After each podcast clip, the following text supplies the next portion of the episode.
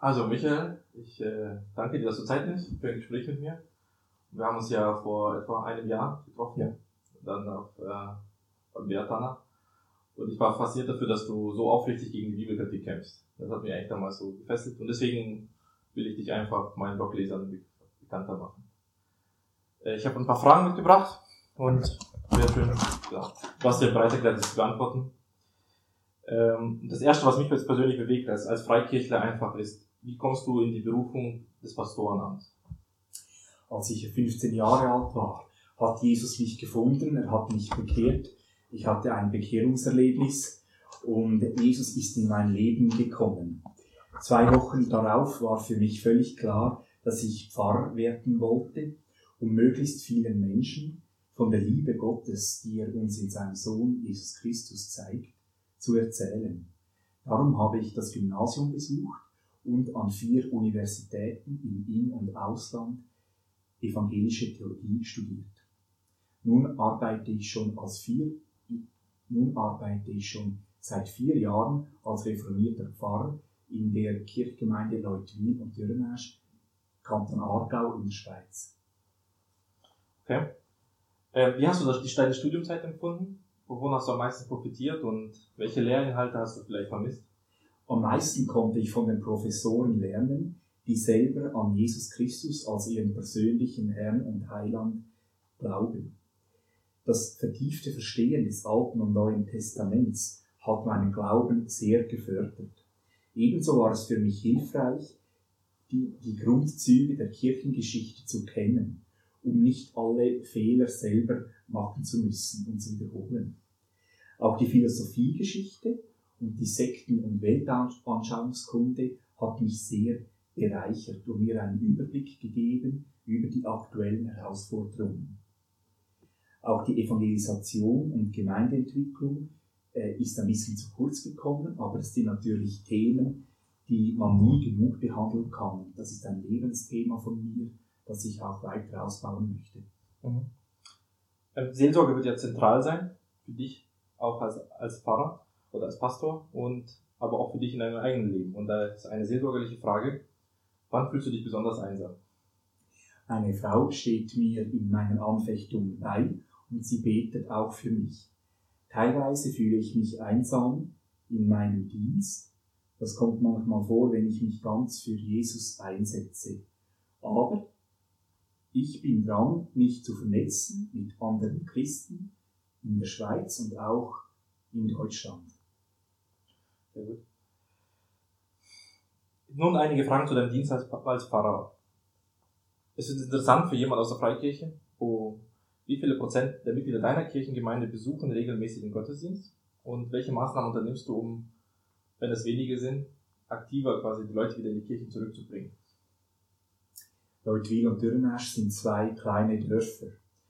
Äh, sie haben also zusammen 2000 Einwohner und die Hälfte davon ist reformiert. Also die Kirchgemeinde zählt 1000 Mitglieder. Und momentan besuchen etwa 6 bis 8 Prozent den sonntäglichen Gottesdienst. Das heißt, zwischen 60, 80, manchmal sind es 120 Personen. Dazu muss man sagen, dass es die beiden Gebäude gar nicht zulassen, dass 100% der Mitglieder gleichzeitig den Gottesdienst besucht. Dann, wenn es so wäre, dann müssten wir mehrere mhm. Gottesdienste am Sonntag anbieten, wie dies in Südkorea der Fall ist. Aber ich freue mich, wenn auch in der Schweiz solche Zustände herrschen. Kann die Botschaft vom Kreuz den modernen Menschen überhaupt noch erreichen? Nein, zuerst die Frage, äh, was kann man unternehmen, okay, um die Menschen wieder in die Kirchen zu bringen. In Berlin gibt es einen Pfarrer, der äh, vom, vom, äh, vom, vom Land in die Stadt berufen wurde, in die Stadt Berlin, und er hat die drei A's herausgearbeitet. Auslegungspredigt, Abendmahl, Anbetungsmusik. Er hat damit gute Erfahrungen gemacht. Deswegen gehe ich näher auf diese drei A's ein. Auslegungspredigt. Das steht für eine Predigt, die das Wort Gottes als Grundlage hat und die Bibel nach bestem Wissen und Gewissen erklärt, sowohl in der damaligen Situation als auch für uns heute erklärt und immer Jesus Christus als Herrn und Heiland im Zentrum hat. Das zweite A, Abendmahl, steht dafür, dass man sich am Sonntag daran erinnert, dass Jesus für uns gestorben und auferstanden ist, um uns zu erretten und erlösen. Und dass es ihm alles gekostet hat am Kreuz, dass es den fröhlichen Wechsel gibt, den fröhlichen Tausch, wie Martin Luther sagt, dass Jesus unsere Sünde auf sich nimmt und, und, äh, und uns dafür seine Gerechtigkeit schenkt. Das dritte A steht für Anbetungsmusik. Das ist moderne Lobpreismusik, auf Englisch Worship genannt, die Gott lobt. Soweit mal zu diesen drei A's. Dann gibt es auch weitere Dinge, die für eine Kirche wichtig ist. Dass man auch in der Landskirche evangelisiert, das heißt, den Missionsbefehl von Jesus Christus ernst nimmt. Das kann man, bei, das kann man beispielsweise tun, indem man Menschen an ein Gospelkonzert oder an ein klassisches Konzert einlädt und an diesem Konzert dann kurz und knapp die frohe Botschaft und gute Nachricht von Jesus erzählt. Dann auch Seelsorge ist entscheidend, biblische Seelsorge. Man unterscheidet zwischen der sogenannten aufsuchenden Seelsorge, der Zufallsseelsorge und der Seelsorge, bei der jemand selber auf den Seelsorger zukommt. Aufsuchende Seelsorge mache ich zum Beispiel, wenn ich jemanden im Spital oder im Altersheim unaufgefordert besuche. Und wenn ich auch in der Seelsorge immer auf Jesus hinweise und eine kleine Bibelkarte schenke mit einem Bibelvers darauf. Dann ist auch wichtig die Katechese, das heißt Kinder zu unterrichten. Dafür habe ich zwei Sozialdiakone, eine Frau und einen Mann, die mich dabei unterstützen und die Kinder unterrichten. Dann das Gebet. Es tobt ein geistlicher Kampf um unsere Seelen. Dafür ist es notwendig, dass wir jeden Christen lehren, so zu beten, dass Gott auch unsere Gebete erhört. Dass wir so beten, gemäß Gottes Willen, dass Gott unsere Gebete erhören kann. Weiteres ist Diakonie, das heißt praktische Hilfe in Notsituationen. Die Heilsarmee hat ein treffendes Motto. Suppe, Seife, Sehen, Heil. Dann die Multiplikation, dass jede Christin und jeder Christ lernt, ihre bzw. seine Gabe zur Ehre von Gott in seinem Reich einzusetzen. Das klingt schon nach einem sehr beschäftigten Alltag, wenn man all die Aufgaben umsetzen möchte. Dann zu der Frage, kann die Botschaft vom Kreuz den modernen Menschen überhaupt noch erreichen? In vielen Hollywood-Filmen geht es um eine Heldin oder um einen Helden, die, die oder der sich freiwillig für seine Freunde opfert, um sie zu retten. Neuestes Beispiel ist wohl Iron Man im Film Avengers 4 Endgame. Deswegen kann schon jedes kleine Kind verstehen, dass Jesus unser Herr und Heiland ist. Gnade ist das alte Wort für Liebe. Die Bibel spricht mehr von Gottes Gnade weil Gott der höchste König ist, der uns begnadigt, wenn wir ihm unsere Schuld bekennen. Wie ist es mit jungen Leuten in deiner Gemeinde? Brauchen junge Leute noch Trost, wenn wir zum Beispiel an Heidelberger Katechismus denken, der jetzt Trost sehr zentral macht und sogar in die erste Frage einbindet? Was ist ein einziger Trost im Leben und im Sterben? Ein einziger Trost ist, dass ich mit Leib und Leben Jesus Christus gehöre. Jeder Mensch braucht Trost, weil wir sterblich sind und früher oder später im eigenen Leben erfahren, dass zum Beispiel ein geliebtes Haustier stirbt oder ein Familienangehöriger. Der Tod stellt uns vor die Frage, wie geht es weiter? Gibt es ein ewiges Leben? Darauf gibt die Bibel die Antwort, dass Jesus nicht nur für unsere Schuld gestorben ist, sondern auch für unsere, für unsere Gerechtigkeit und für unser neues Leben mit Gott auferstanden ist und dass Jesus ewig lebt. Was ist die, der rote Faden deiner Predigten in der Gemeinde? Das Evangelium, die frohe Botschaft und gute Nachricht der Liebe Gottes, die er uns in seinem Sohn Jesus Christus zeigt. Und dass wir immer tiefer in seiner Liebe verwurzelt werden. Ja, kommen wir zu deinem Dienst als Autor. Du hast ja mehrere Bücher veröffentlicht, darunter auch mehrere Werke in der Reihe der Hauskreisförderung. Da stellt natürlich die Frage, wie wichtig sind Hauskreise für deine Gemeinde? Die Hauskreise sind ein verlängerter Arm, sowohl von mir als auch von den beiden Diakonen.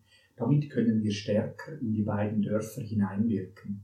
Die Hauskreise übernehmen unterschiedliche Aufgaben. Sie verkündigen das Wort Gottes der Bibel, sie beten, sie unterweisen die Erwachsenen, sie evangelisieren, das heißt, sie führen Menschen zum Glauben an Jesus und sie sind ein Ort und eine Oase der Seelsorge und sie sind Ansprechpersonen für Menschen in Not. Sie üben Diakonie.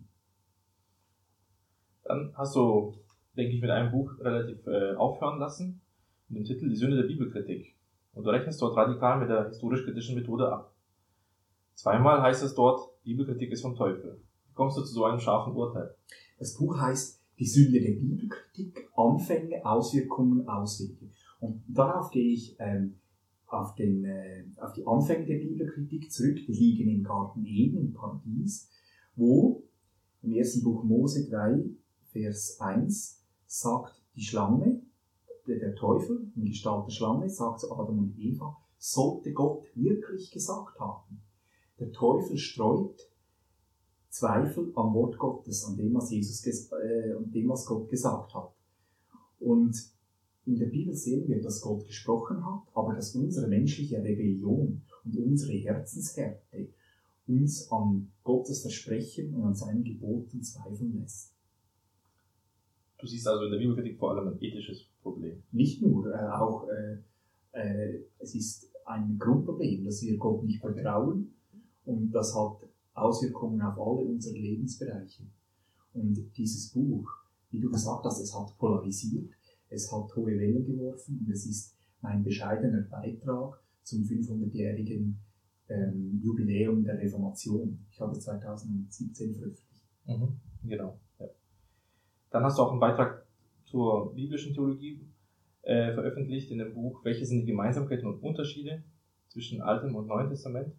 Setzt du dich intensiv dafür ein, die ganze Bibel zu lesen. Können wir heute noch was vom Alten Testament haben? Das Alte Testament handelt von Jesus, weil Jesus ewig ist. Jesus spricht, bevor Abraham war, bin ich, sagt er im Johannes-Evangelium 8, 58. Das bedeutet, alle Bücher des Alten Testaments weisen uns auf Jesus Christus hin, dass er der beste und abschließende König, Priester und Prophet ist.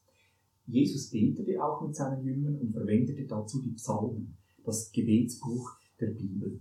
In schwerster Anfechtung, wenn es uns schlecht geht, dann helfen uns diese Psalmen, weil darin jedes menschliche Gefühl vorkommt. Ja, wir kommen ja aus Deutschland, du bist hier in der Schweiz tätig und äh, wir freuen uns natürlich äh, immer wieder die, die, großen Unterschiede doch zu sehen zwischen Deutschland und der Schweiz. Und äh, auf deiner Homepage bin ich darüber gestoßen, dass du auch als Armeeseelsorger tätig bist. Jetzt bringt natürlich die Frage auf, braucht ein Land, das über 170 Jahre keinen Krieg hatte, überhaupt eine Armee? In der Schweizer Bundesverfassung, Artikel 58, heißt es, die Armee dient der Kriegsverhinderung und trägt bei zur Erhaltung des Friedens. Sie verteidigt das Land und seine Bevölkerung. Sie unterstützt die zivilen Behörden bei der Abwehr schwerwiegender Bedrohungen, der inneren Sicherheit und bei der Bewältigung anderer außerordentlichen Lagen. Und das ist so, dass äh, wir als Reformierte im Einsatz der Gewalt, wir sehen sie als Ultima Ratio, das heißt als letztes Mittel. Das ist auch ein Unterschied zur äh, teilweise zur freikirchlichen Theologie, zur Täufer- und Mennonitenbewegung. In der Schweiz erfüllt die Armee unterschiedliche Aufgaben und unterstützt auch die Zivilbevölkerung in Krisensituationen. Manchmal hilft die Armee auch beim Auf- und, Auf und Abbau des schweizerischen Turnfestes. Wie oft oder wie oft kommt das vor, dass da eine Seelsorgeanfrage kommt? Es, es, kommt darauf an, die Armeeseelsorge, so wie ich sie betreibe, ist eine Art Telefonseelsorge. Okay. Und vom Grad her, vom Rang bin ich Hauptmann. Okay. Also ein, ich habe einen Offiziersrang. Und das Spezielle ist die Rekruten. Äh, also die jungen Soldaten können mich direkt auf dem äh, Telefon erreichen.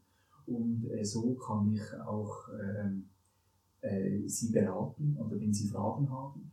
Und teilweise habe ich ähm, zwei Gespräche um 8 Uhr morgens und dann zwei Gespräche um 19 Uhr am Abend. Aber Es, es kommt mhm. darauf an, wie die Situation ist. Mhm. Ich glaube, die nächste Flagge lassen wir das mit Europa, also Deutschland passt das nicht. doch, das, doch, ja, meinst du? Nehmen wir rein. Ja? Was hast du denn da geantwortet? ja, okay, doch, machen wir. Ja. Ähm, ja, was sagst du als Außenstehender? Ist Europa, die Europäische Union, aber vor allem auch Deutschland natürlich noch zu retten? Es ist eine sehr offene Frage. Ich sage es mal so, nur durch eine radikale Hinwendung zu Jesus Christus als persönlichen Herrn und Heiland. Damit verbunden ist die Einhaltung des zweiten Gebotes. Das lautet, du sollst dir kein Götterbild machen, auch keinerlei Abbild dessen, was oben im Himmel oder was unten auf der Erde oder was im Wasser unter der Erde ist. Du sollst dich vor ihnen nicht niederwerfen und ihnen nicht dienen. Bereits die Reformatoren Martin Luther, Ulrich Zwingli und Johannes Calvin haben vor 500 Jahren auf die Einhaltung dieses zweiten Gebotes beharrt. Denn es heißt, du sollst dir kein Götterbild machen, auch keinerlei Abbild dessen, was oben im Himmel ist. Dann schließt das auch Ideologien, Weltanschauungen mit ein. Denn Ideologien sind geistige Götterbilder.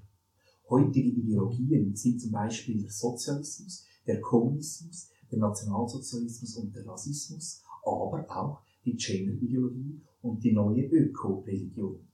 Ideologien bringen uns nicht weiter, weil sie tote Ideen sind, menschliche Gedankengebäude. Nur der lebendige, der lebendige Gott bringt uns weiter. Ja, das bringt uns dann auch zu deiner Funktion, die du hast als Präsident der Stiftung Zukunft Schweiz. Zukunft CH. Ja, CH. Ähm, was, welche Ziele verfolgst du damit? Die Stiftung Zukunft CH setzt sich ein für die Respektierung der Menschenrechte, die allgemeine Erklärung der Menschenrechte von 1948 und den Erhalt der freiheitlich-demokratischen Rechtsordnung der Schweiz. Wir wollen eine schleichende Einführung der Scharia verhindern, zukunftstragende Werte vermitteln und die Familie als Grundpfeiler der Gesellschaft stärken. Hat die postmoderne Welt noch Interesse an einer funktionierenden Demokratie? Auch eine sehr offene Frage, aber ich versuche es so zu beantworten. Die Demokratie, die Volksherrschaft ist sicher die beste Staatsform, weil sie die Gewaltenteilung kennt. Die Gewaltenteilung heißt die legislative, gesetzgebende, judikative, richterliche und exekutive, ausführende Mächte sind voneinander getrennt, sind nicht in der gleichen Person. Und für das, für das Funktionieren der Demokratie ist es entscheidend, dass jede Bürgerin und jeder Bürger ihre bzw. seine eigene Meinung bildet und dafür auch gute Medien wie Zeitungen und Internetartikel liest. Jetzt ist auch die Zeit reif für eine zweite Reformation, dass jeder Christ seine Gaben erkennt und auch zur Ehre von Gott einsetzt. Dass jeder Christ selber sagt, ich bin eine Reformatorin oder ein Reformator und ich reformiere mein Umfeld mit Hilfe des Heiligen Geistes anhand der Bibel. Ja, vielen Dank, Michael, für das Gespräch und die Zeit, die du genommen hast. Darf ich noch auf neue Publikationen ja, hinweisen? Genau, genau. Ähm, die Schweizer Reformation hat zwei Jahre später stattgefunden, im Jahr 1519. Und dafür habe ich jetzt äh, ein Buch veröffentlicht, das heißt Gott erneuert dich, die Reformation deines Lebens. Und es ist mein Beitrag zum 500-jährigen, zur 500-jährigen Reformation in der Schweiz. Es ist eine Erklärung der zehn Gebote im Licht der Bergpredigt und auch eine Erklärung der Bergpredigt und dann weiter noch ähm, zum Thema 500 Jahre Reformation die, die fünf Solen, Solus Christus, Sola Gratia, Sola Fide, Sola Scriptura und Soli Deo Gloria. Das habe ich alles erklärt und es ist auch humorvoll. Ich habe versucht, auch äh, Humor einzubauen, dass man schmunzeln muss beim Lesen und äh, ich empfehle es allen, sowohl Christen, die Jesus schon kennen, als auch solche, die sich für den christlichen Glauben interessieren. Und dann weiter bin ich auch der Präsident der Schweizerischen Traktatmission. Das bedeutet, 24, wir drucken 24 solcher kleiner Traktate, das heißt christlichen Schriften im Jahr und wir äh, verteilen sie. Und wir haben 500 äh, Mitglieder, die sie verteilen. Und wir haben auch Abonnenten in Deutschland. Es ist natürlich auch möglich, dass man sie in äh, Deutschland abonniert und dann kann man sie auch verteilen. Ein Traktat ist eine kurze Schrift, die zum Glauben an Jesus Christus einlädt und äh, man kann auch gratis eine Bibel bestellen oder einen Bibelfernkurs abonnieren. Mhm. Wunderbarer Dienst, denke ich. Ja, vielen Dank. Sehr gerne, danke dir für das Ja, Gespräch. danke.